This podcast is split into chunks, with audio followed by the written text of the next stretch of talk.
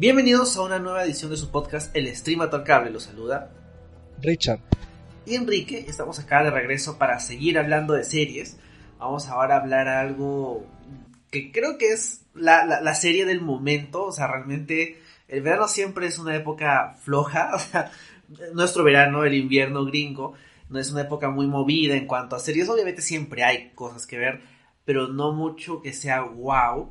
Esta vez sí tenemos algo que a nivel de calidad le ha ido bastante bien con la crítica, pero sobre todo a nivel de audiencia se ha posicionado como la serie de HBO de esta etapa del año. Obviamente en el resto del año van a venir muchas más series, pero esta vez la, la sorpresa de HBO de esta etapa del año, ¿no, Richard?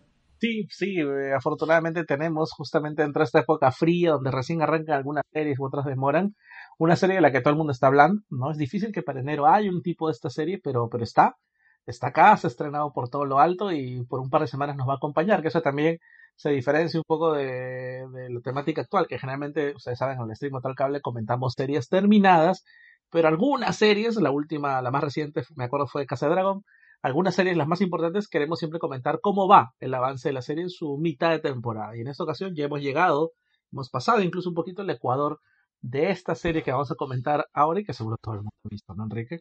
Sí, obviamente nos referimos a The Last of, Us, que ha tenido su quinto episodio hace unos cuantos días, el viernes de la semana pasada, en lugar de los domingos regulares. Estamos aprovechando que es no exactamente la mitad de temporada, porque la temporada es, bueno, es impar, son nueve episodios, pero creo que ha, cerrado este mini arco que empezó en el cuarto, así que creo que era buen momento para hacer el corte y comentar qué nos ha parecido hasta ahora The Last of Us.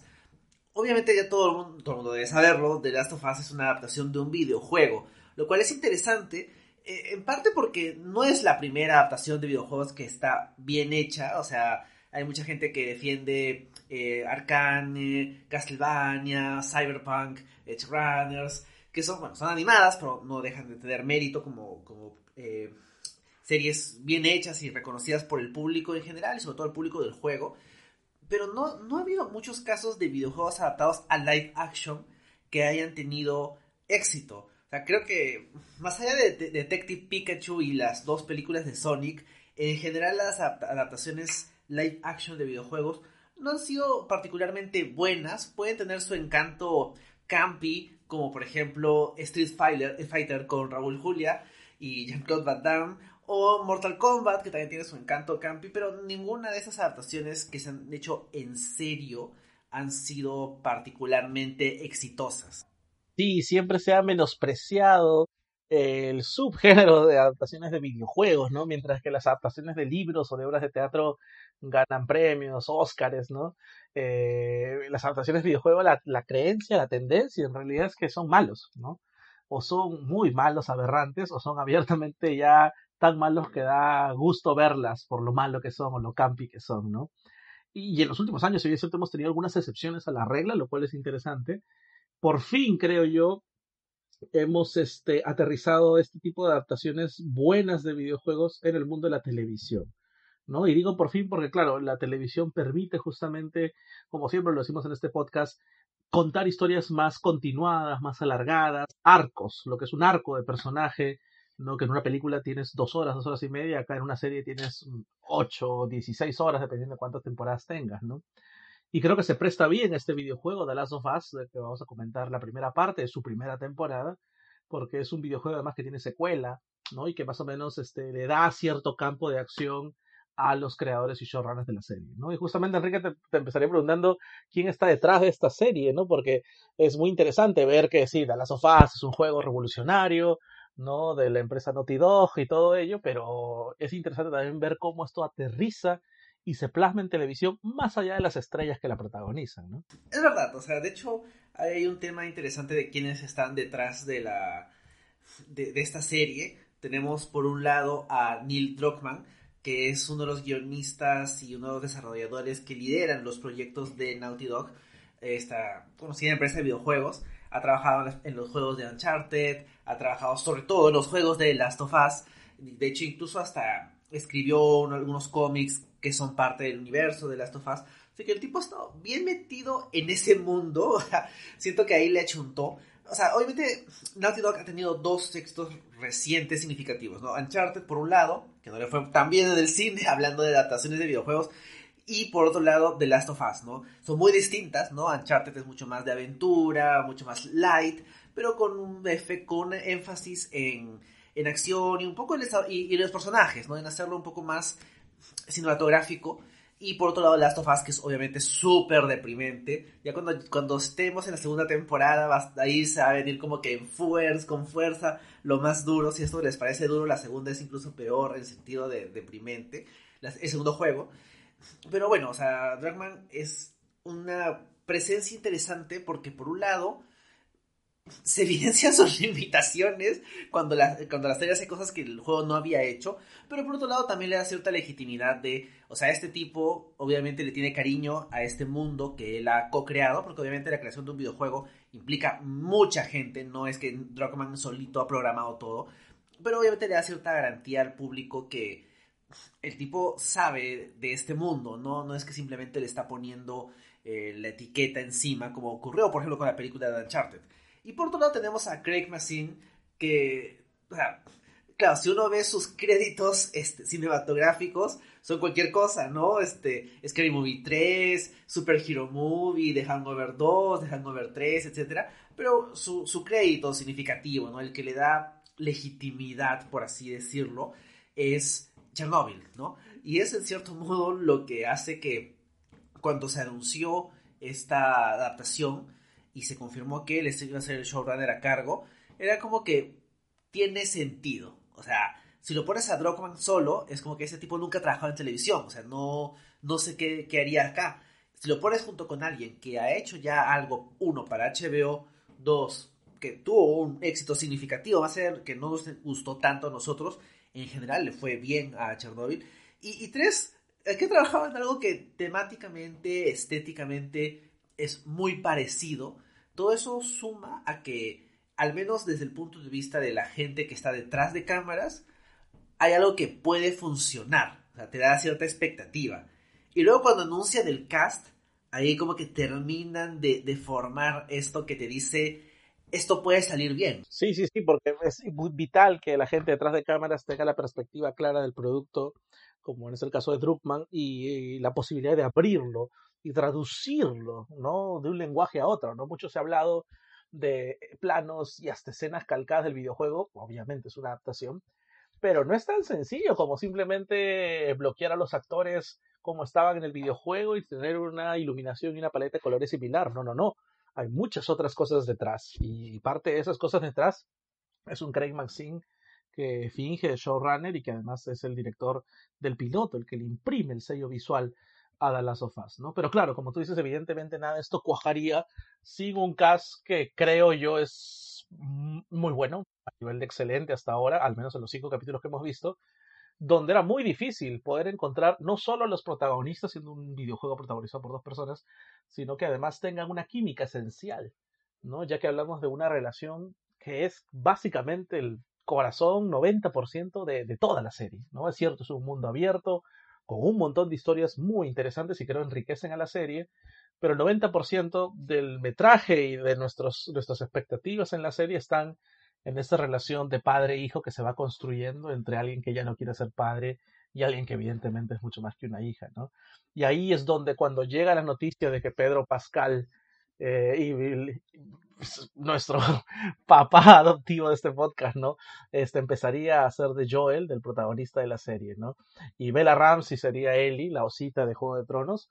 Muchos vimos con expectativa este casting y es uno de esos casos donde la expectativa se ha cumplido con creces, porque creo yo que estamos hablando de una muy buena dupla actoral que te llena la pantalla y que creo yo lideran este proyecto que tiene además otras cosas interesantísimas y que para sorpresa Enrique y adelantando opinión resulta creo, pues estamos en enero, ¿no? Todavía en febrero, perdón, estamos recién en la primera parte del año, pero resulta creo de las series más importantes y de que están cumpliendo las expectativas del panorama televisivo por ahora. Sí, o sea, yo creo que eh, el casting de, Pedro Pascal sí, sí fue como que la una excelente forma de colgarse un poco del rol que había terminado asumiendo a través de Mandalorian, ¿no? Como que de, de papá que cuida, pero en un tono mucho más serio, dramático, intenso. muy, muy distinto, ¿no? Y creo que ese, ese fue un... O sea, creo que ahí este, Disney les hizo el trabajo y simplemente aprovecharon y, y bueno, Pascal haber tenido tiempo y bueno, o sea, encajó, ¿no? Porque creo que hace un, buen papel acá. Y por el lado de, Bella Ramsey, que creo que siempre, eh, eh, como que esto de niño que hace mucho más maduro para su edad o que, le regaña, o que regaña con, con certeza a los adultos, llama la atención y obviamente en Game of Thrones era como que una favorita de los fans que no, no era un personaje grande, no era un personaje que tuviera muchas escenas, pero se ganó, causó una impresión, se ganó los fans y creo que cuando la, la castearon acá en este rol, era como que interesante, o sea, de hecho sí, sí generó una cierta expectativa, claro, había gente bastante no sé cómo describirlo, estúpida, era lo que se me ocurre, que decía, no, debería ser Elliot Page porque originalmente el personaje de Ellie fue basado, sin permiso, en este Elliot Page, pero obviamente no, no, iba a ser él, ¿no? El no iba a ser de una, de una niña de 14 años, ¿no? Pero creo que en general, el casting de ellos dos es muy bueno. El casting de, personajes secundarios en general ha sido bastante bueno. Y viendo un poco los nombres que hemos, de, los, o sea, los que hemos visto hasta ahora ha sido bastante interesante. Todavía nos queda una mitad de temporada para seguir viendo a ver qué pasa, o sea, qué, cómo aprovechan a estos actores, a los, a los que no han salido aún, ¿no? Por ejemplo, aún no hemos visto a este, Storm Reed que interpreta a Riley, la, amiga de, de, Ellie, que es también parte de los juegos. En algún momento la veremos, pero, hay, eh, pero sí podemos comentar los que ya hemos visto hasta ahora, donde también hay cosas muy interesantes a las cuales ya llegaremos. Pero más allá de todo esto, o sea, creo que lo que dices es, es muy cierto. O sea, la serie puede tener sus cositas, porque creo que sí tiene algunos, algunos problemitas, pero se ha convertido en el, el éxito de este momento, la primera serie grande e importante de este año no es como que una sorpresa así, como que esto salió de la nada, porque obviamente The Last of Us como franquicia, como videojuego, tanto como, videojuego, el videojuego Last of Us 1, como también como franquicia Last of Us, leo muy bien, o sea, en general, este, el juego ha tenido mucho éxito. Cuando salió The Last of Us 2, allá en el 2020, generó bastante atención, también bastante backlash, que eso tal vez es un tema que comentaremos cuando hablemos de la temporada completa. Pero en general a, The Last of Us como franquicia no era, no, era una, no era una apuesta demasiado riesgosa. Pero da gusto que en general les ha ido bien porque han tomado buenas decisiones. Empezando por la gente que está detrás, por la gente que está delante de cámara eh, y por otros muchos elementos a los cuales ya llegaremos. Y, y sí podemos decir, ¿no? o sea, no es la primera vez que comentamos una serie post-apocalíptica en este podcast. O sea, sin ir muy lejos, hace un año estábamos hablando de Station Eleven, que es una muy buena serie también, también de HBO. Y yendo mucho más atrás, obviamente, la serie post-apocalíptica que, que ha marcado la televisión de los últimos años ha sido The Walking Dead. Este, que por ahí tal vez podemos sacar algunas comparaciones que nos permitan darle con palo a esa serie. Pero, en fin, más allá de esos elementos, de, que podemos encontrar algunas similitudes con algunas franquicias o series anteriores, creo yo, ya entrando a opinar acerca de esta primera, de estos cinco episodios hasta, hasta ahora, creo yo que The Last of Us es una muy buena adaptación. O sea, yo he jugado parte del juego, no he podido jugar todo, porque los juegos muy modernos me causan mareo y no puedo jugar mucho tiempo. De hecho, en el juego ni siquiera he llegado a la parte en que muere Tess. Este, pero siento yo que la serie mejora algunas cosas narrativas. Obviamente en cuestión de gameplay y en cuestión de estar en el mundo del juego, la serie no te puede dar la sensación de, uy, si me muevo mal, me va a comer el, eh, hongo. O sea, la serie no te da eso porque no controlas a Pascal. obviamente el juego tiene sus puntos a favor que claramente son muy buenos porque es un juego, el juego es muy bueno, pero la narrativa, el mundo, los personajes, este acercamiento que tiene súper cínico y ligeramente esperanzador hasta ahora. Yo creo que la serie lo ha hecho incluso mejor que el juego, hasta lo que hemos visto. Claro, es que yo creo que hay un tema justamente que la serie hace muy bien, que es captar de lo que trata, ¿no? Y captar el momento actual. Ahora te has hecho mención a dos series muy buenas, este, ambas que hablan sobre la pandemia, ¿no? Que, que, nos comentan sobre justamente lo que, lo que está pasando en este mundo post-apocalíptico, eh, post-COVID-19, evidentemente.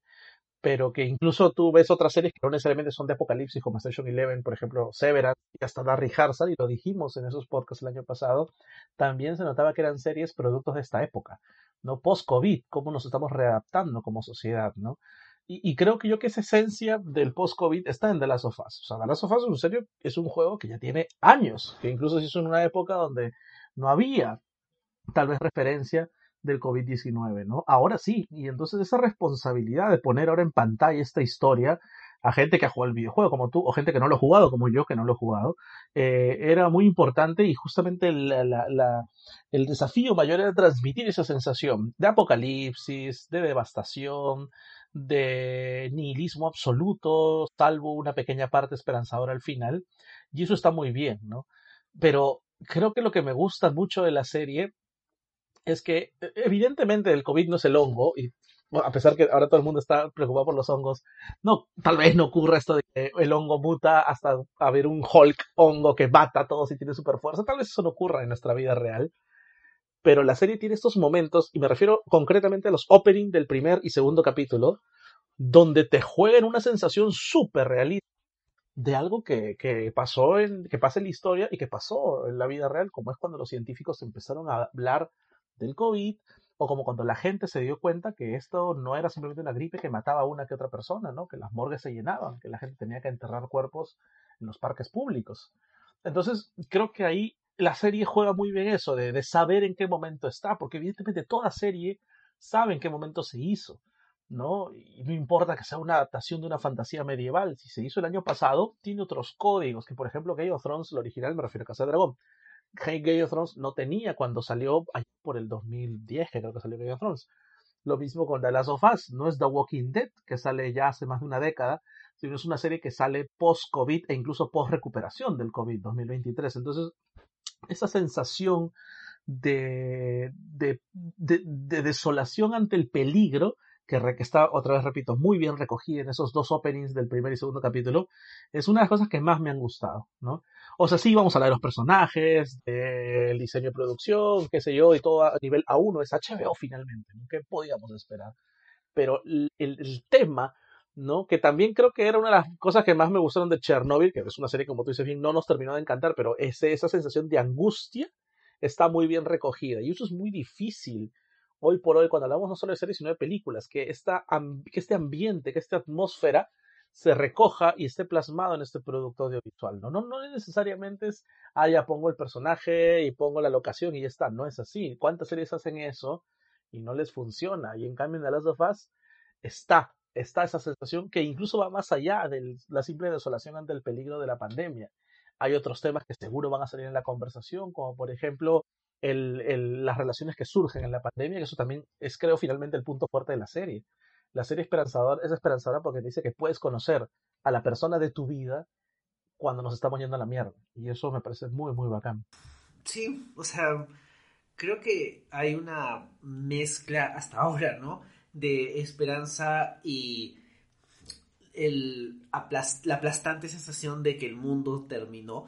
Y creo que una de las cosas más interesantes de la serie, ¿no? Y muy inteligente. Las, el juego empieza, el, el evento, ¿no? Empieza el 2003 y la serie salta 20 años y, nos alcanza, ¿no? O sea, estamos viendo un 2020, o sea, el 2023 es, un año ya de por sí difícil por todo lo que cargamos del 2022 y las cosas que están empezando, que están ya ocurriendo este año, ¿no? Sin ir muy lejos, este, cosas nuevas, terribles que han pasado este año, son, por ejemplo, el terremoto en Turquía y Siria, ¿no? Eso, eso no es algo que acarreamos del 2022 como nuestro gobierno o el COVID, pero es algo nuevo que demuestra que este año también va a ser duro pero ahora sí, al menos no estamos en un mundo destruido por un hongo, ¿no? O sea, e-, es una sensación extraña y se nota que está hecha esta, esta serie en un mundo post-COVID. Y creo que eso es al menos algo interesante, ¿no? Obviamente no vamos a decir, ah, qué bueno que hay COVID porque nos da series, ¿no? Pero sí podemos reconocer de que cuando la gente que se sienta a hacer estas, e-, estas producciones no ignora el mundo alrededor, ni siquiera tiene que tocarlo en la serie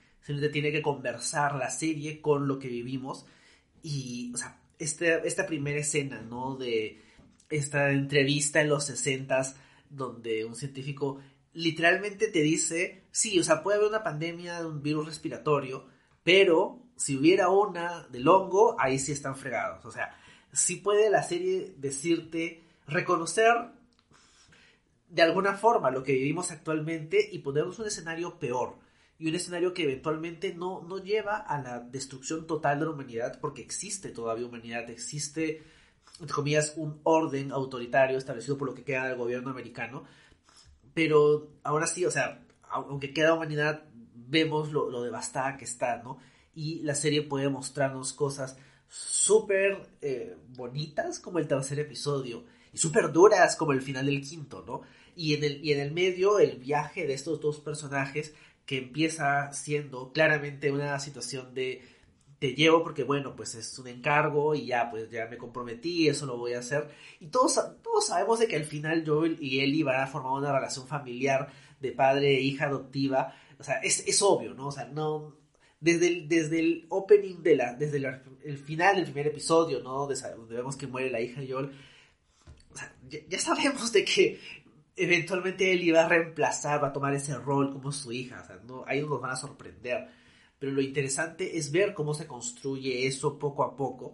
Yo creo que, eh, en general, eso lo, si es algo muy novedoso, creo que esa esencia de la serie la están construyendo bien, sumado a momentos individuales, episódicos, de personajes secundarios muy interesantes, muy complejos, que nos dan una narrativa que hace que, que genuinamente esto hace que valga la pena. O sea, creo que adaptar un videojuego súper exitoso puede resultar una decisión financiera muy obvia, pero no es tan fácil hacerlo bien, lo cual es evidente viendo todas las terribles adaptaciones de videojuegos.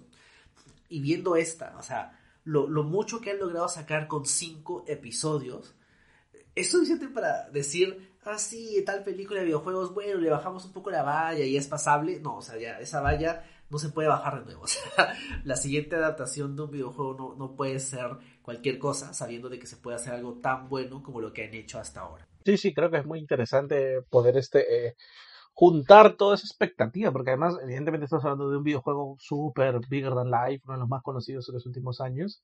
Entonces, el hype era estaba por los aires. Cuando sumas eso, todo el fandom, que también hay mucho fandom tóxico detrás, y cuando le sumas HBO, o sea, esto no es una adaptación, no sé, de, US Network, ¿no? Con el perdón del caso, es HBO con los titanes que están detrás y delante de las cámaras, había algo gordo por coser, ¿no? Y, así que bueno, creo que más allá del, del, del, ambiente y del aura y de la atmósfera que recoge la serie y lo que quiere contar, sí, igual hay algunos puntos que podemos criticar después, pero evidentemente todo está empaquetado en el listón más bonito y creo que hay que darle el reconocimiento que se merece, ¿no? A un Pedro Pascal que nos cae bien, es súper carismático, es súper buena gente y es súper guapo y qué sé yo, y es parte de la raza latino.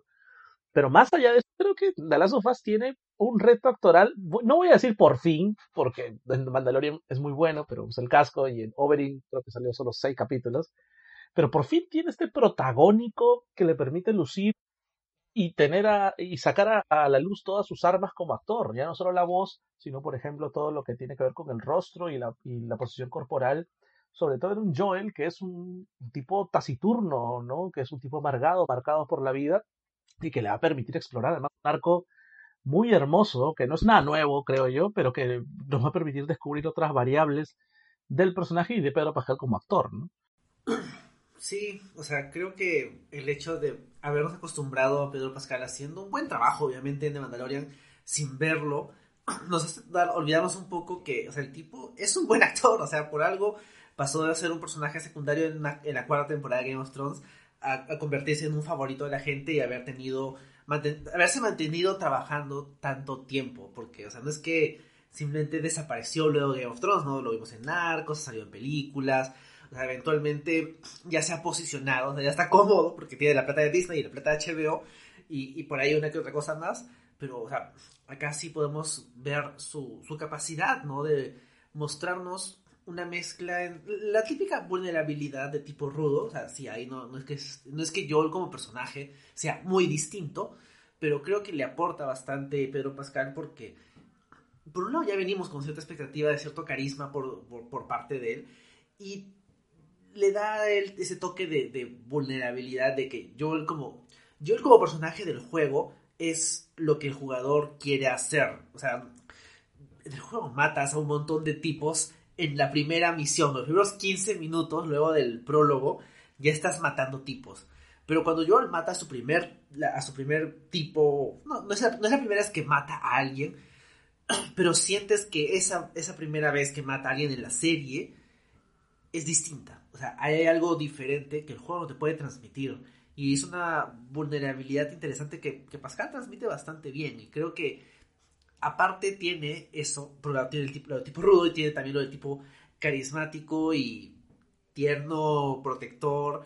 Y ves como poco a poco se va suavizando y va mostrando más ese otro lado, ¿no? O sea, creo que a diferencia de, Mandalorian, donde al final de la segunda recién se quita, ya se había quitado antes el, casco, ¿no? Pero se lo quita frente a Baby Yoda y, está todo, este, enternecido por él, o sea, eso se lo han ganado porque te lo han mantenido escondido. Pero acá en The Last of Us, cuando finalmente ocurre un momento donde, no sé, este, abrace a Ellie genuinamente, o sea, tal vez se lo va a haber ganado, porque siento, sientes que poco a poco ha ido generando esta, esta relación padre-hija y se va suavizando él también. Sí, o sea, es algo que hemos visto en varias otras cosas, ¿no? En Mandalorian mismo, en Logan y en otros tantos productos, ¿no?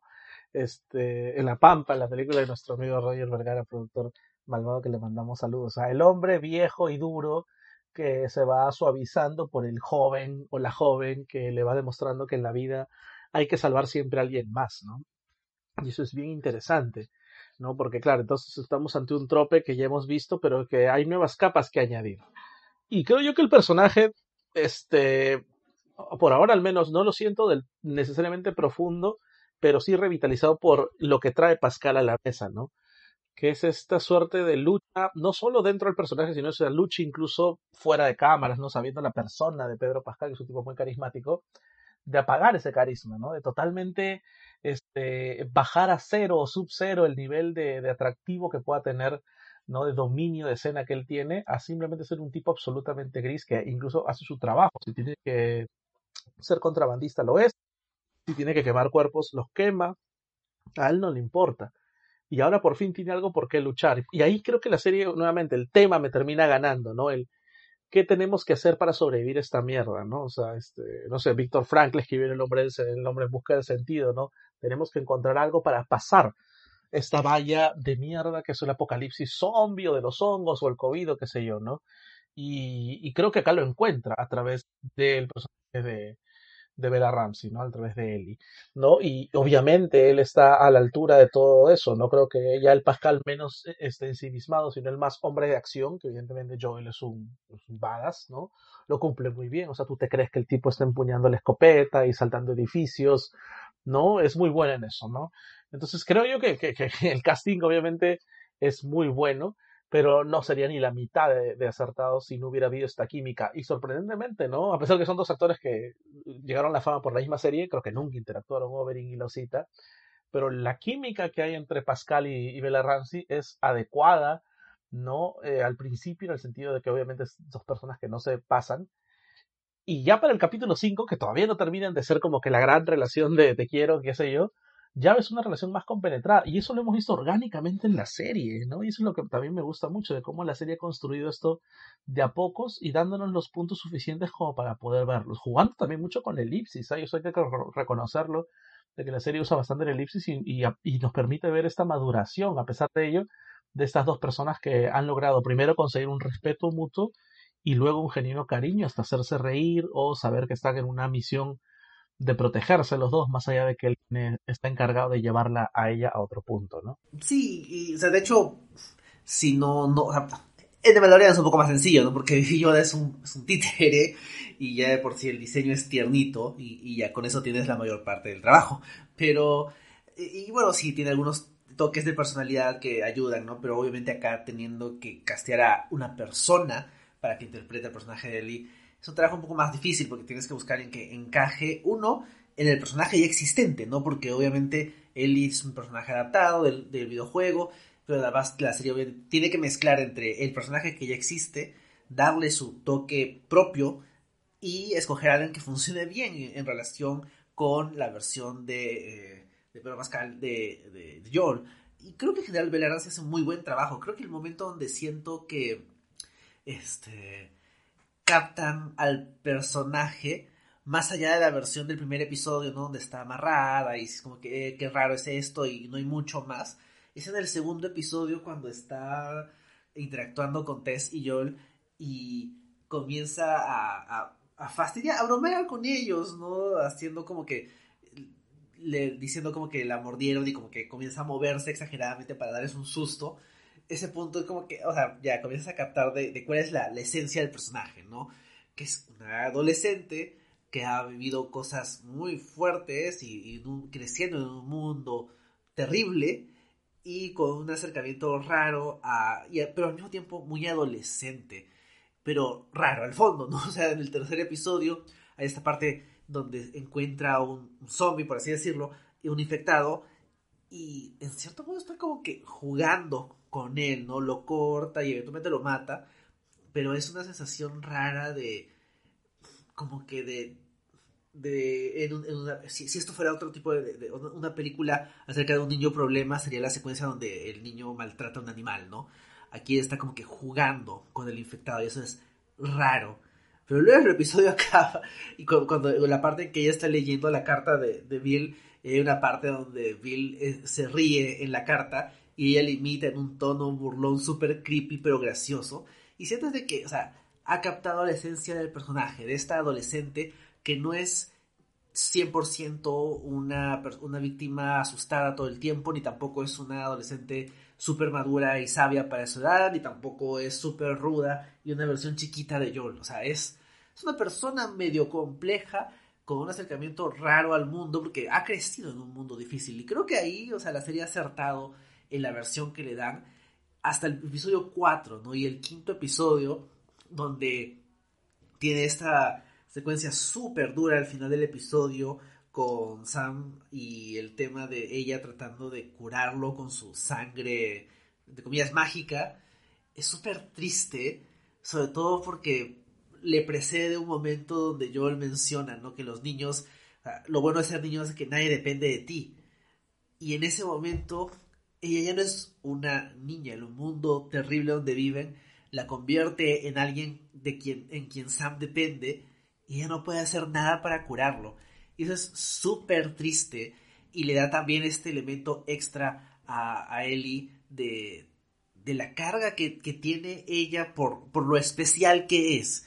Que creo que eso también ayuda a, a, complejizarlo un poco. O sea, no es una adolescente más que ha crecido en este mundo terrible, sino que tiene algo especial y eso obviamente tiene un efecto sobre ella. Esta, esta idea muy inocente de, uy, tal vez mi sangre lo puede curar, y la realización de que no, sirve. O sea, no, ella no deja de ser especial, pero tal vez no es tan, no es tan útil eso especial que tiene.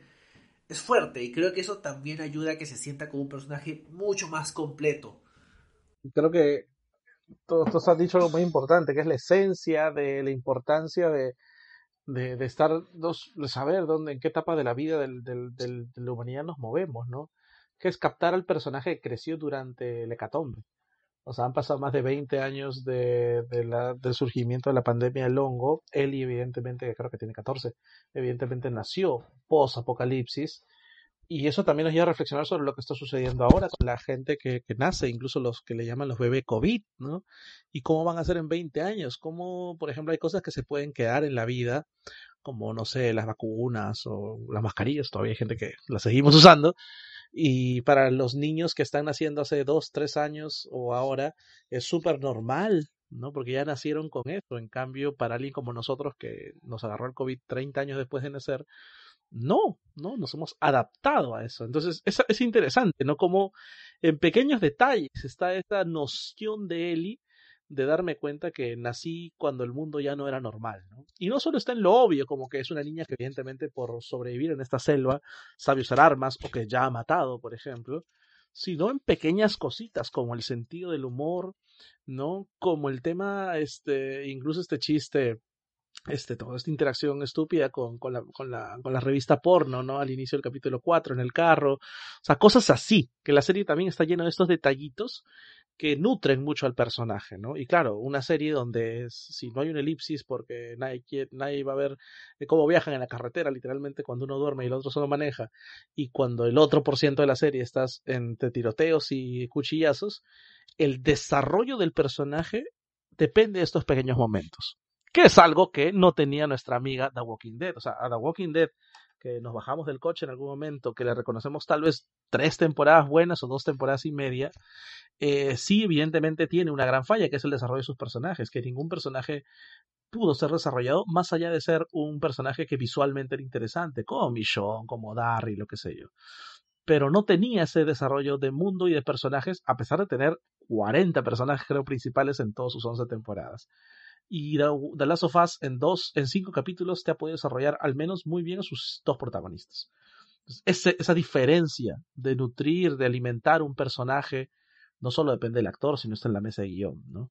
Y ya cuando le das el rostro de Pascal o de Bella Ramsey, que está muy bien como esta chica que trata de sobrevivir a este mundo perdido, eso te, te, gana. Y la química, nuevamente, o sea, eso a veces no sé cómo es, si son con screentes o qué sé yo, pero es a veces también una lotería y afortunadamente acá lo lograron. ¿no?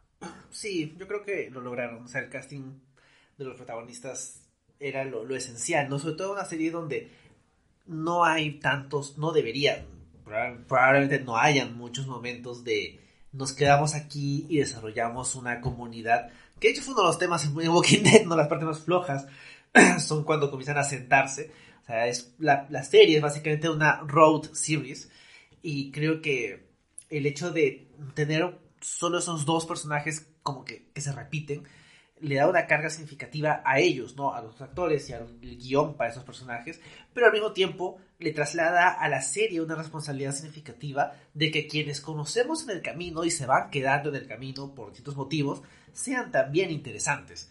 Y creo que en general hasta ahora lo han hecho muy bien. Obviamente tenemos que empezar por el episodio 3, que es tal vez el, mejor episodio de la... Definitivamente el mejor episodio de la serie. Esta vez uno de los mejores episodios de, una serie de HBO en tiempos recientes, porque aprovecha muy bien, obviamente, a, a una dupla de actores muy buenos, pero no solo eso, sino que uno corrige, construye, desarrolla algo que el videojuego no hace y va más allá, o sea, hace algo muy interesante ese tercer episodio con los personajes de Billy Frank, personajes que no vamos a volver a ver. Claro, es difícil siempre que las series, cuando las series toman un detour, que le dicen, ¿no? Y hacen estos capítulos mal llamados a veces embotellados, ¿no? Y que pueden consistir en simplemente los dos personajes protagonistas o los protagonistas haciendo alguna cosa que no va a tener mayor impacto, como, no sé, el capítulo de la mosca en Breaking Bad. O pueden ser capítulos que se vayan de los protagonistas y cuenten historias de otros personajes que solo los vemos por ese capítulo. Me acuerdo, por ejemplo, no sé, ¿te acuerdas de ese ejemplo en Master of None? en la primera temporada creo que era que hablaban de historias de Nueva York, de otro tipo de gente que no era así Sansari y sus amigos, ¿no? Y es bien interesante cuando las series hacen eso, pero es un riesgo, porque es un riesgo doble además en The Last of porque tú dices, quiero ver cómo sigue la historia de nuestros protagonistas, y además es el riesgo doble de que lo hacen bien temprano, generalmente esto lo hacen al final de la primera temporada o ya en una segunda o tercera temporada, no sé, por ejemplo, hablamos fuera de podcast que esperamos que en Severance, por ejemplo, ahora que se viene en su segunda temporada, hay un capítulo de otro departamento y que no veamos ni a Dan Scott, ni a Turturro, ni a esa gente, y bacán, seguro puede haber uno así, pero que lo hagas en el tercer capítulo de tu serie, cuando recién estamos conociendo a, Joel y a Ellie, es bastante arriesgado y les ha salido de puta madre. En el sentido de que no solo nosotros, sino la mayoría de gente considera que es el mejor capítulo hasta ahora de la serie.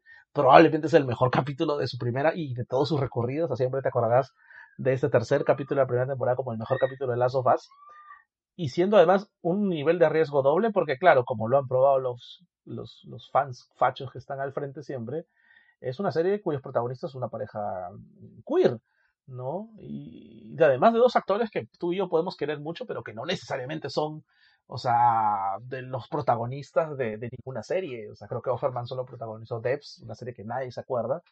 Y Murray Bartlett lo podemos querer por White Lotus, pero no es, digamos, este, la gran estrella que tal vez merecería, porque se trata de dos actores buenísimos, casteados a la perfección en estos papeles y que nos demostraron en esa hora que duró el capítulo esta relación muy bonita entre estos dos hombres que se encontraron en la pandemia, que es un poco también lo que yo mencionaba al inicio. La serie me destaca porque me habla mucho más de no solo de esperanza, sino de poder encontrar una persona a quien salvar. Y creo que esa va a ser la temática de la serie. Y me lo contaron con una economía narrativa y una actuación de ambos muy dedicada que tú dices, esto es lo que yo quiero ver en televisión, ¿no? Esto es televisión, ¿no? Y, y además que enriquece la historia principal, porque luego tiene influencia este, en los capítulos siguientes y creo que siempre nos vamos a acordar de Billy Frank. Y, y de hecho, o sea, sientes cómo está aquí mostrado la evolución del equipo creativo, ¿no? O sea, lees lo que pasa con Billy Frank en el videojuego y es triste, o sea, no es, el videojuego obviamente no entra en detalles acerca de que son pareja porque es un videojuego y va orientado a un público terrible, pero eh, está medio implícito, pero el final es duro porque Frank muere mordido por un, se, se suicida luego de ser mordido por un infectado y le deja una carta súper dura a Bill, básicamente recriminándole por, por un montón de cosas de su relación, o sea, es triste, o sea, simplemente es deprimente y Bill no muere, pero vive el resto de su vida solo, se queda solo. En cambio, acá la serie corrige eso, hace explícita la relación entre esos dos tipos. Y no solo es, el hecho de simplemente hacerla explícita, obviamente castea a dos actores muy buenos, ¿no? Como dice Soferman, cogiéndole el tema de Debs, o sea, Debs no me gustó, pero siento que le sirvió a Offerman para, como que para practicar, para ser de este tipo. O sea, siento ahí como que la esencia de Offerman, Offerman triste y suave, ¿no? Como en, como en Debs.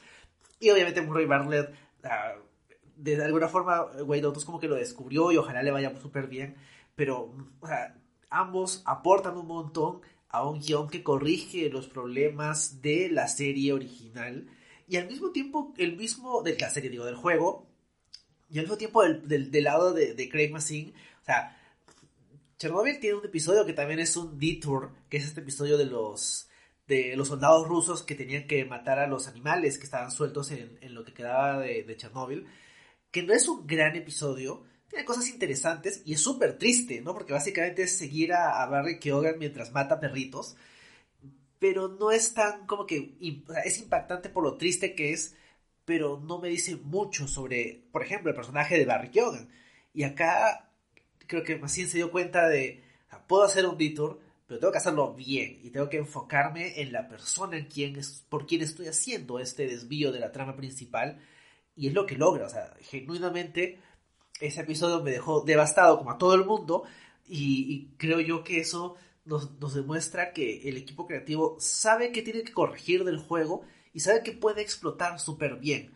Y no sé si es que harán algo parecido más adelante en la temporada o si eso habrá sido la única ocasión donde nos, nos alejamos, no al 100%, porque igual Joel y Ellie salen al final del episodio, pero nos alejamos bastante de la trama central y, me gusta como que la serie no me deja predecir su estructura, que creo que es algo muy interesante. En los primeros dos episodios em, empiezan con un prólogo del mundo pre este hongo y el tercero empieza normal y en el medio tenemos un flashback.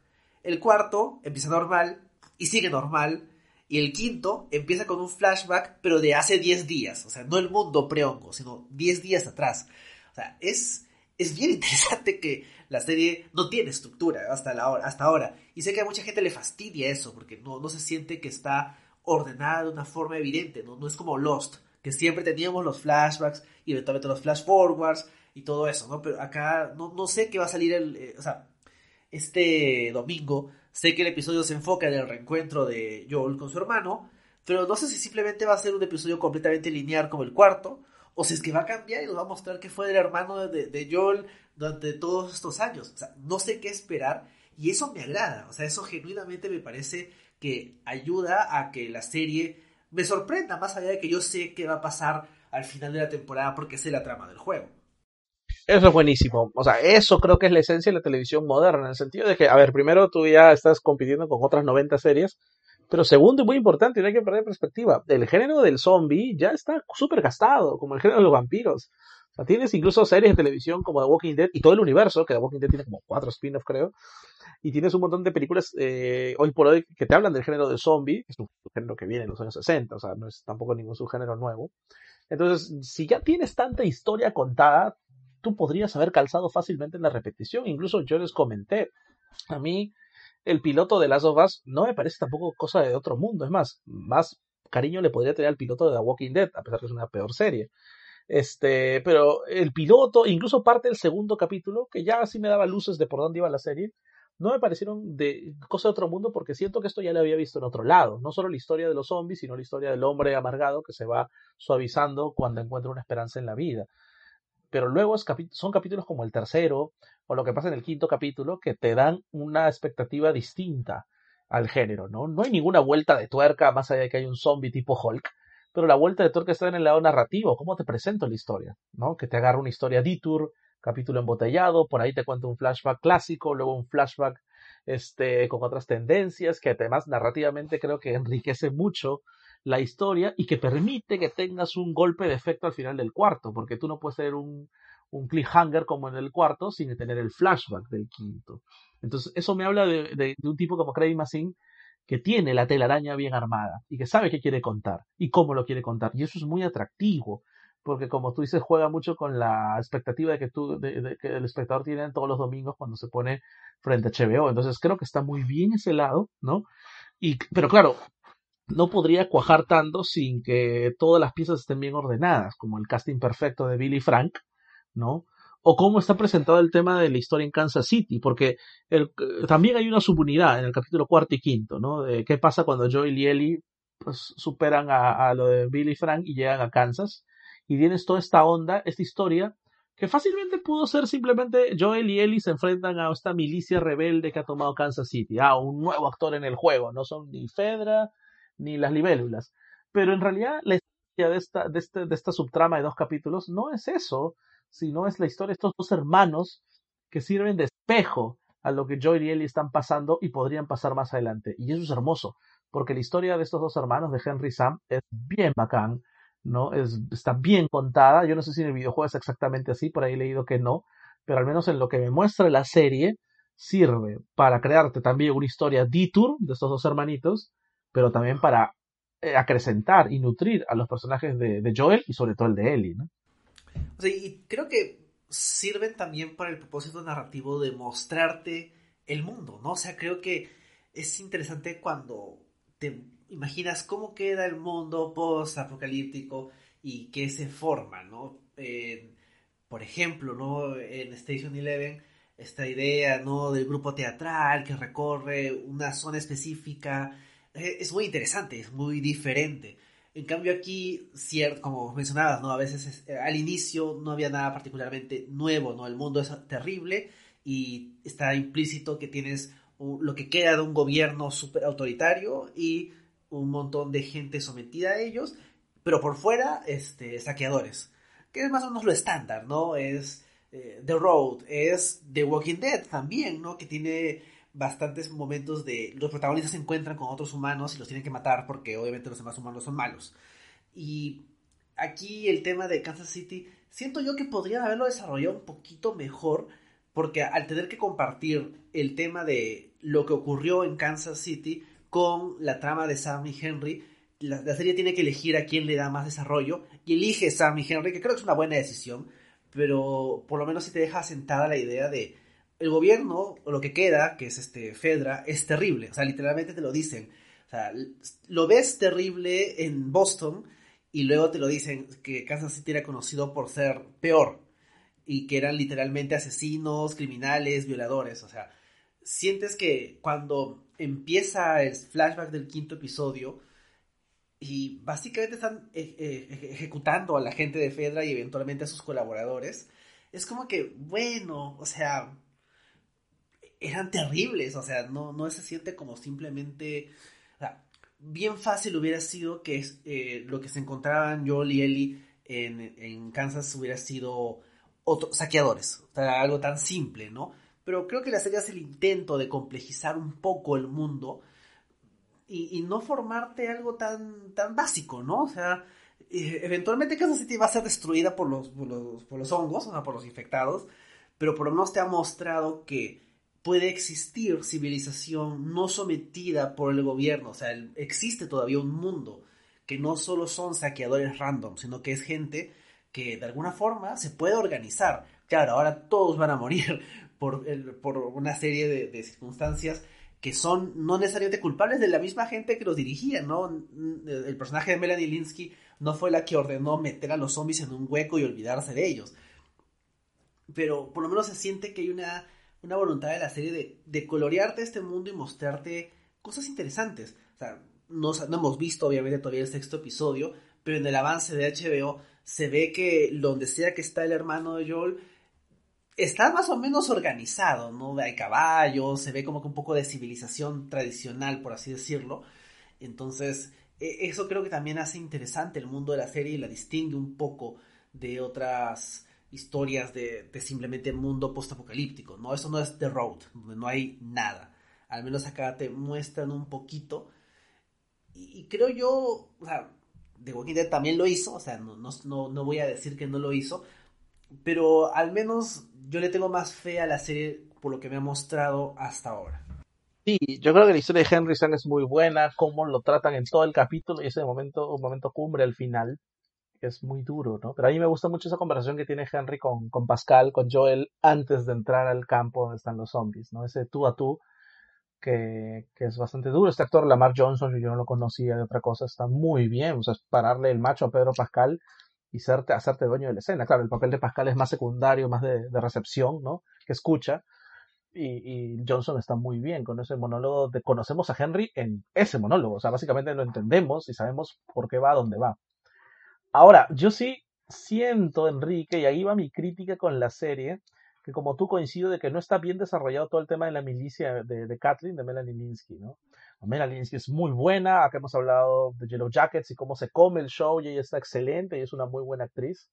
Y siento que acá lo que le dan lo hace muy bien, es el monólogo que tiene con Perry, donde explica por qué va al cuarto de su hermano, está muy bien. Pero sí siento, ¿no?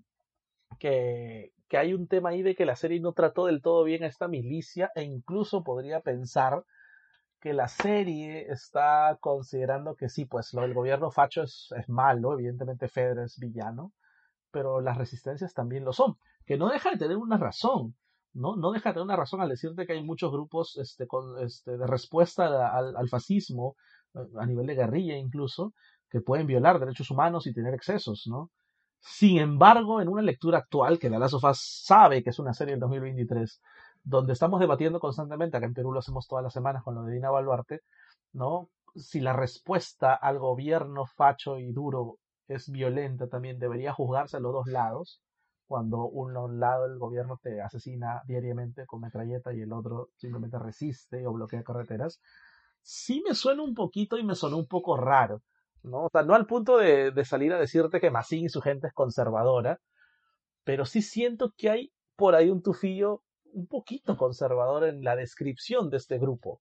Bastante, no solo violento, que bueno, la violencia es pan de cada día en este mundo poco apocalíptico, sino bastante radical y errático en sus decisiones, al punto que Kathleen, que es el primer personaje de resistencia que conocemos a fondo, porque el otro que conocemos este, en el primer capítulo, ¿no? que manda toda la misión a sacar a Ellie, este, como que no la conocemos del todo, ¿no? Entonces, ahí siento que, que sí la serie me puede estar dando un mensaje que no sé si lo va a mantener. Tal vez mañana más tarde tenemos un capítulo solo de Fedra, por ejemplo, así como Andor, que muy bien recreaba todo el tema del fascismo por dentro y por fuera. Y tal vez acá nos sorprende más con algo de Fedra, sí, pero por ahora me dejó un poquito con un sinsabor, ¿no? Al punto que yo te he mandado este, hay un, hay un, hay un artículo de, de New York Times que acusa a Last of de ser una serie conservadora, no tanto por el lado de la milicia, sino por el lado de señalar que este, la fantasía de Billy Frank es una fantasía conservadora de encerrar el barrio, ¿no? Y votar a las grandes masas de afuera. Bueno, las grandes masas son efectivamente saqueadores y hasta violadores, ¿no? Hay un tema ahí por discutir, pero sí el tema de la descripción de la milicia de Kansas City me dejó meter un poquito para atrás, ¿no? Porque incluso es un tema político que creo que Massin debería estar este, dándose cuenta de eso, ¿no? No sé, ¿y tú cómo lo viste?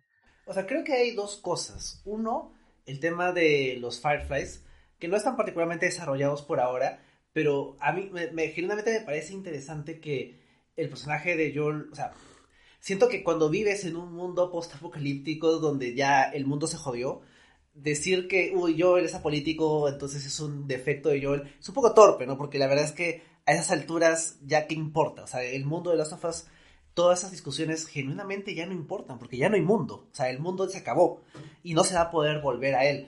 Entonces, pero es interesante el, el, desdén que tiene, y no estoy seguro si esto lo estoy sacando más del juego o de la serie, pero está implícito que eh, los Fireflies han, estado luchando contra el sistema por tantos años y con resultados cada vez más insignificantes, que el, el desdén de Joel es hasta cierto punto eh, pragmático, es como que estos rebeldes contra el gobierno autoritario no, no hacen nada, o sea, no, no tienen resultados, no lo van a tumbar, a pesar de que genuinamente Fedra se sostiene en, muy poco.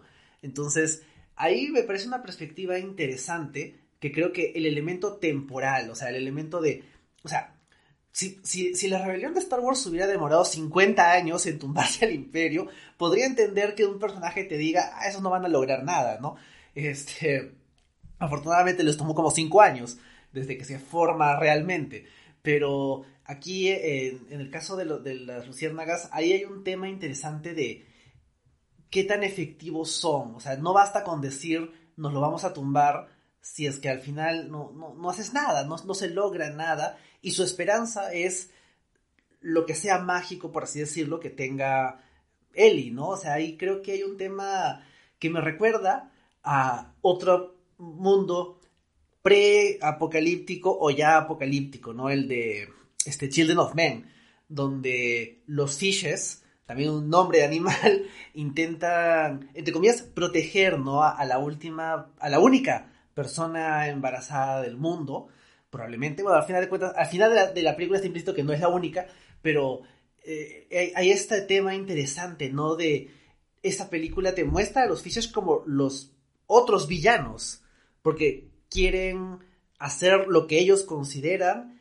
con esta, esta mujer embarazada y su bebé. Y el personaje de Clive Owen es el único que tiene un compás moral relativamente razonable. O sea, obviamente él no está del lado del gobierno, tampoco, o sea, colabora con los Fishes más o menos por obligación y eventualmente se, separa de ellos, ¿no? Después de que matan a, a Julianne Moore.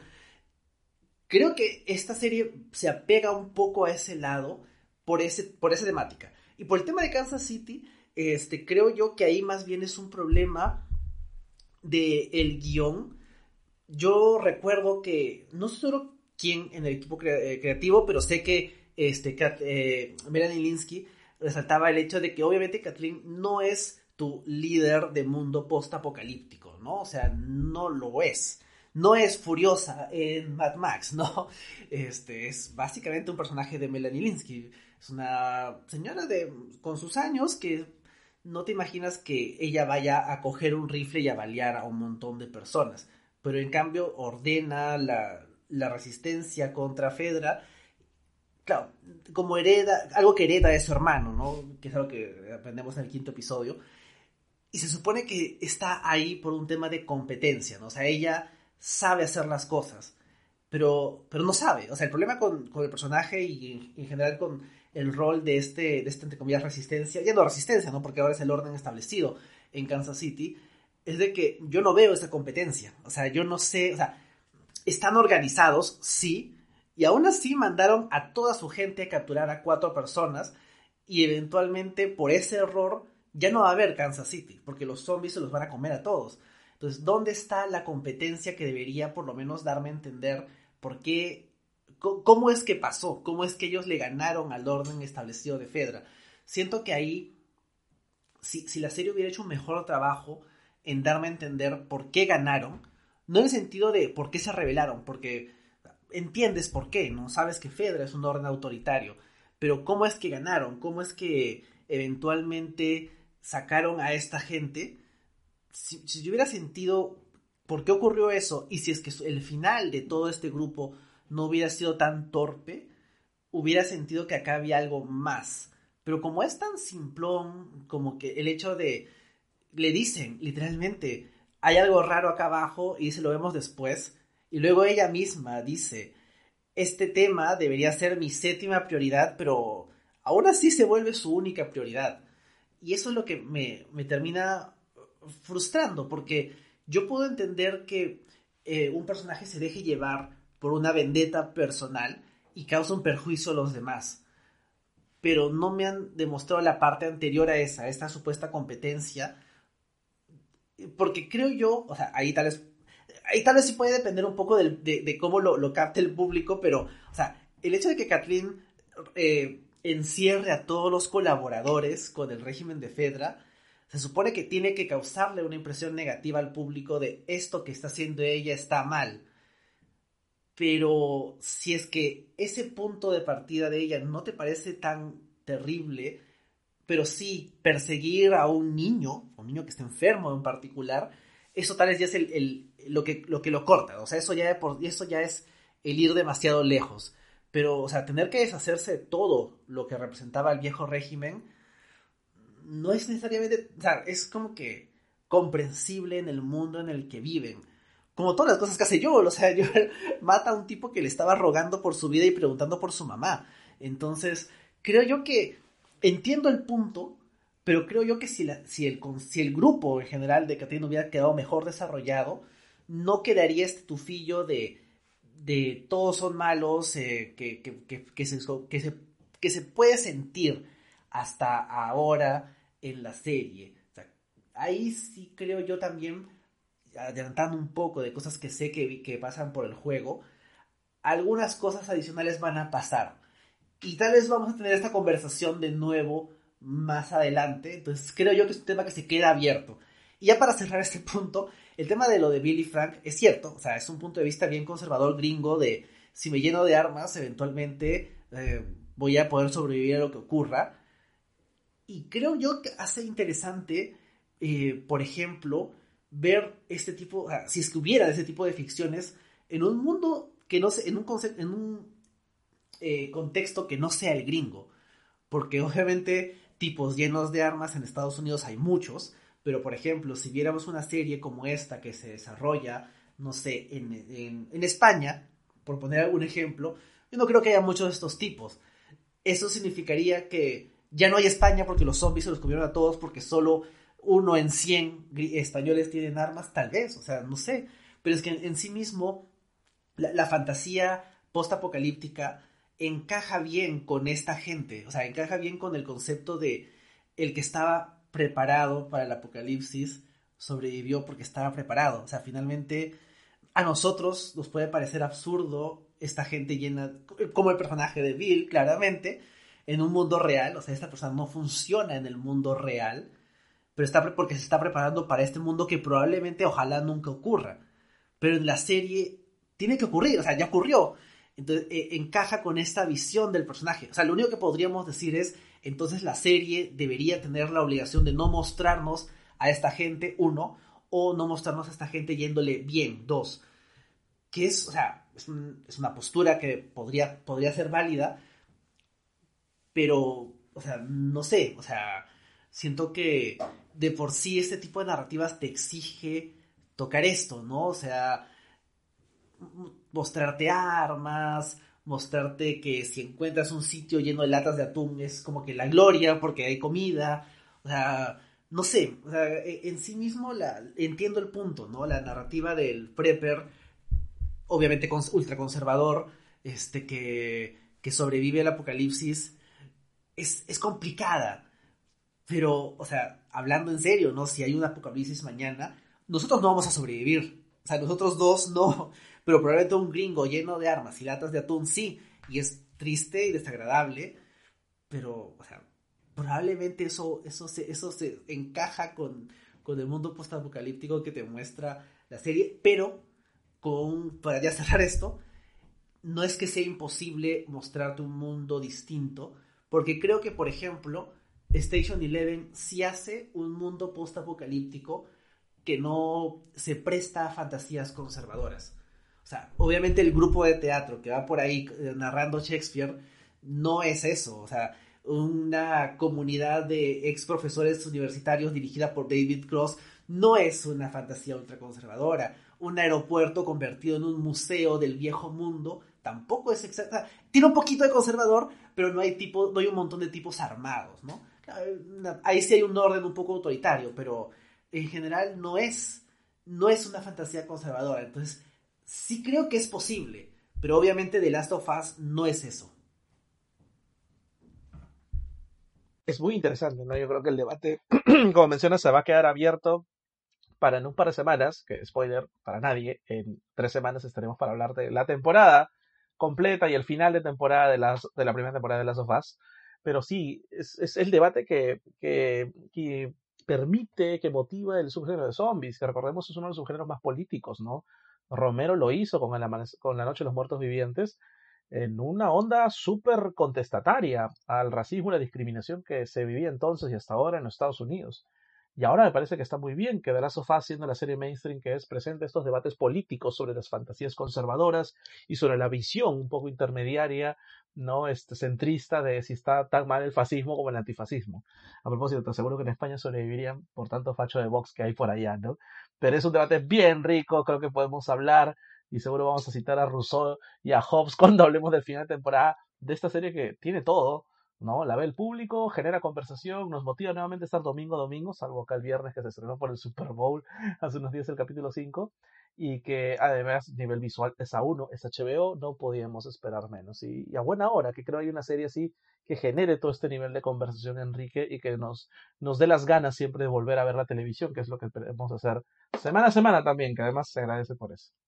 Sí, sí, o sea, bueno, para ir como una cosita más de ese tema, o sea, en la Noche de los Muertos Vivientes hay un tema muy interesante de, obviamente, tema racial, de género y todo eso, pero en el Amanecer de los Muertos, dos de los cuatro sobrevivientes son policías, y en el, Día de los Muertos, casi todo, o sea, la mayoría de los sobrevivientes son militares. Entonces, la narrativa de, fin del mundo te exige gente con armas, que es una conversación bien interesante, y que podemos después discutir cuando ya acabemos la temporada, pero en fin, o sea, yo creo que eso es lo, lo, llamativo de la serie, o sea, no es una serie que simplemente zombies se murieron, se sobrevivieron, a quién se comieron y pasa, o sea, no es The Walking Dead, o sea, genera conversación y eso es lo más llamativo y creo que eso es tal vez lo que la distingue de otras, de otras series postapocalípticas, o sea, no sé, o sea, yo no recuerdo que haya habido ese, este nivel de conversación luego de cada episodio de Walking Dead incluso en las temporadas que todavía eran buenas. Exacto, cuando The Walking Dead intentó ser un tratado político del ser humano en naturaleza y luego en sociedad, en la historia del gobernador creo que tuvo dos capítulos buenos y se fue por el barranco. Ya sabemos cómo acabó eso. Sí, sí. Entonces, no sé, o sea, la verdad es que ya para ir cerrando, creo yo que la serie hasta ahora ha estado muy interesante. Hemos hablado de los personajes, hemos hablado del contexto sociopolítico alrededor de lo que dice la serie, hemos hablado de los actores, la, adaptación y todo eso, pero aparte de todo eso, o sea, las partes de zombies, entre comillas, ¿no? Los cordyceps técnicamente no son zombies, ¿no? Pero todo lo, el elemento netamente, entre comillas, de terror y visual del mundo destruido y, y nuevamente tomado por la naturaleza, por así decirlo, está muy bien hecha. O sea, visualmente la serie tiene. No se le puede reprochar. O sea, obviamente tiene toda la plata de HBO, tiene un montón de gente súper capa detrás de cámaras y te puede mostrar cosas tan llamativas visualmente como el Boston destruido y bombardeado y de, de entrar en tanto detalle como el zombie al que Ellie mata en el tercer episodio o terminar como, por ejemplo, como acaba el episodio de la, semana pasada, ¿no? Con el, el zombie grande, que por ahí vi que no era un efecto de computadora, sino que era efecto práctico. Y todo eso está tan, tan bien hecho. O sea, eso sí, definitivamente visualmente y en el elemento de comillas terror, la serie cumple al 100%. Sí, creo que hay un mundo de posibilidades literalmente con este mundo abierto que son los videojuegos y poder este, mostrarnos no solo los órdenes políticos nuevos, sino la cantidad y la vari las variantes que hay de amenazas ya más extrahumanas, ¿no? Zombies y hongos. Y claro, todo el tema de, de, de la creación justamente que apuntábamos, ¿no? de la atmósfera, está básicamente centrado en, en el apartado visual de las ciudades, ver cómo están dominadas este, no solo por rejas y por alambres de púas, sino también por vegetación. El tema de la vegetación es muy importante en la, en la serie, curiosamente los hongos, a pesar que los hongos no son vegetales, pero el tema de la naturaleza, es una serie muy de naturaleza, ¿no? Este, muy de, de, del, del árbol y de, la, y de la, el agua verde con los mohos que están allí, ¿no? O sea, todo eso creo que contribuye mucho a siempre recordarte que la naturaleza, que es uno también de los tópicos de, de este subgénero, la naturaleza es más poderosa que el ser humano. ¿No? Siempre. Y, ahí también radica la fortaleza de esos dos openings del primero y del segundo capítulo que, que te hablan de algo de algo tan, tan, tan orgánico y tan natural y a la vez tan letal como, perdón, como es esta amenaza que, recordemos, el COVID nace, este, de, tiene un origen animal, ¿no? Es una, es una epidemia que tiene un origen justamente de manipulación de vida de animales ¿no? Y que ahora tiene estos resultados catastróficos y que los hongos pueden fácilmente convertirse en eso posteriormente o cualquier amenaza o pandemia que seguro va a venir en un par de años, más temprano que tarde, ¿no?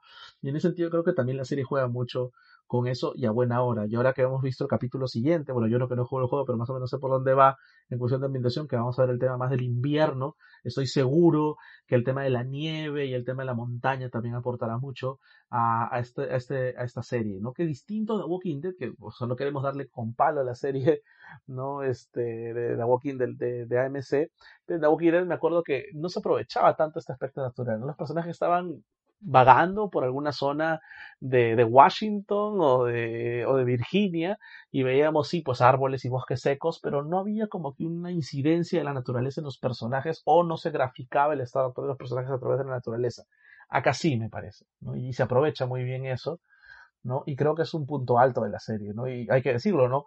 Visualmente, la serie, con el sello de Massin, ha aprovechado muy bien eso. Y ahora, bueno, ya los los, hinchas de Movie estarán ilusionados que ahora se viene el capítulo de la directora de, de y Salía y ahora va a acabar de, grabar la serie los últimos, el penúltimo el último capítulo lo va a hacer este Ali Gabassi, ¿no?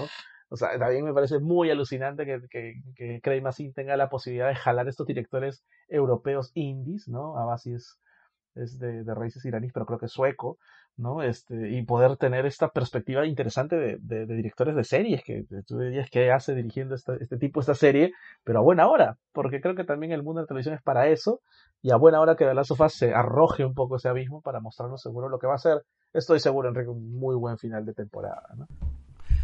Sí, o sea, yo no he jugado, o sea, sé cómo acaba el juego, este, pero no he jugado el juego, así que no sé exactamente si es que la serie acabará con el final del primer juego o si es que va a quedar algo y el final del primer juego llegará en algún punto la segunda temporada. Así que, no sé, pero yo sé cómo acaba el primer juego y ya tengo cierta expectativa, uno, de cómo lo hacen y dos, de lo que va a venir como conversación. Y creo yo que, que ese podcast del final de la temporada va a estar interesante porque va a haber cosas que comentar y creo yo que eso es lo que por un lado motiva a quienes ya sabemos más o menos por dónde va, pero por otro lado, o sea, más allá de si es que sigue o no al pie de la letra o cómo acaba, ya la serie se ha ganado mi interés, o sea, genuinamente estoy a la expectativa de qué pasa este domingo y qué viene después, o sea, cómo implementan, o sea, por ejemplo, ¿no? el tema de ahora el invierno y visualmente cómo se refleja eso. Si es cierto, The Walking Dead a veces era como que súper genérico el bosques de Estados Unidos y otros bosques de Estados Unidos. Entonces, no sé, Vamos a ver qué tal, qué tal termina la temporada. Ojalá que bien. De hecho, o sea, espero que, que quede un poquito del primer juego para la siguiente. Porque el segundo juego, cuando salió, fue súper controversial. También me da bastante curiosidad cómo, van a, cómo va a reaccionar el público. No los gamers, porque obviamente los gamers su opinión no importa. Pero el público normal a, lo que ocurre cuando llegamos a la trama del segundo juego si su reacción va a ser tan negativa como la de los gamers o no. O, si es que tal vez Drogman dice, ¿sabes qué? Me equivoqué, vamos a hacerlo distinto. No sé. Y creo que eso también es una de las cosas interesantes de ver una adaptación, ¿no? Sobre, sobre todo una adaptación donde la persona que hizo parte o que contribuyó en parte con el material original esté involucrada. Pero en fin, o sea, de todos modos, muchas expectativas para lo que viene después. Eventualmente lo comentaremos. Y, ya la otra semana estaremos hablando de algo radicalmente distinto en nivel de calidad, en nivel de intensidad, en nivel de interés, de impacto y todo eso. No, todas las semanas podemos vivir de HBO y de Pedro Pascal, pero igual están para que escuchen los programas que vienen o los antiguos en nuestras redes sociales, en Instagram, en Twitter, en Facebook, y poder acompañarnos todos los martes a seguir comentando lo mejor de las series del streaming y de la TV. Sí, exacto, como siempre pueden encontrarnos en Spotify, Evox, Google Podcast, Apple Podcast y nos pueden encontrar en redes sociales como el Streamator Cable, en Facebook e Instagram y como arroba podcast en Twitter. Nos vemos. Chao. Chao.